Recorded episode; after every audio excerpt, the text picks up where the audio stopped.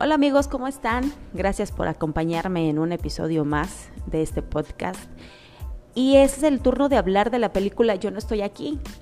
Resulta que hace algunos días dieron las nominaciones de los premios Ariel, que es el máximo galardón a la cinematografía en nuestro país. Y la verdad que estamos bien emocionados, o en lo personal estoy muy emocionada y contenta porque la película Ya no estoy aquí lidera la lista de nominados. Entonces eso habla muy, muy, muy bien de que hay cosas de que sí se están haciendo bien en nuestro cine nacional y hay muchas cosas que se hacen bien.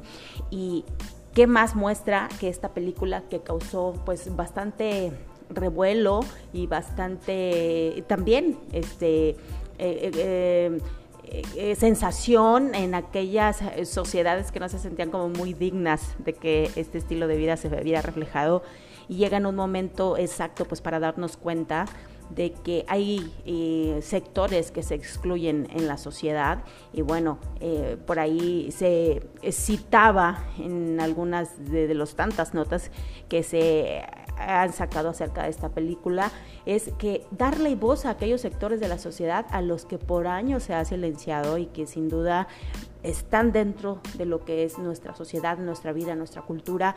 Y es una película donde nos habla efectivamente acerca de una forma de vida, de un estilo, de una comunidad, em, eh, de situaciones que te hacen irte a otro lugar debido a, una confusión, en este caso de, la película, con un cártel detrás. Eh, eh, pues de toda una historia bastante interesante donde Ulises pues es un joven que se ve obligado a emigrar a los Estados Unidos pues dejando atrás a su familia a sus amigos y tanto la fiesta que ama y tanto eh, esa comunidad que lo abraza y que, y que se siente parte de ella porque muchos aspectos de su vida personal están por los suelos.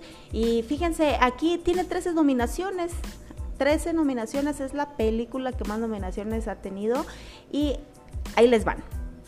Está nominada Mejor Película, Mejor Dirección, Mejor Revelación, Mejor Guión Original, Mejor Fotografía, Edición, Sonido, Diseño de Arte, Maquillaje, Vestuario, Efectos Visuales y Efectos Especiales. Así es que esta película a cargo de eh, Fernando Frías de la Parra, pues si ustedes ya la vieron, recordarán que se, se filma y, obviamente por la historia en, en, la ciudad de Monterrey.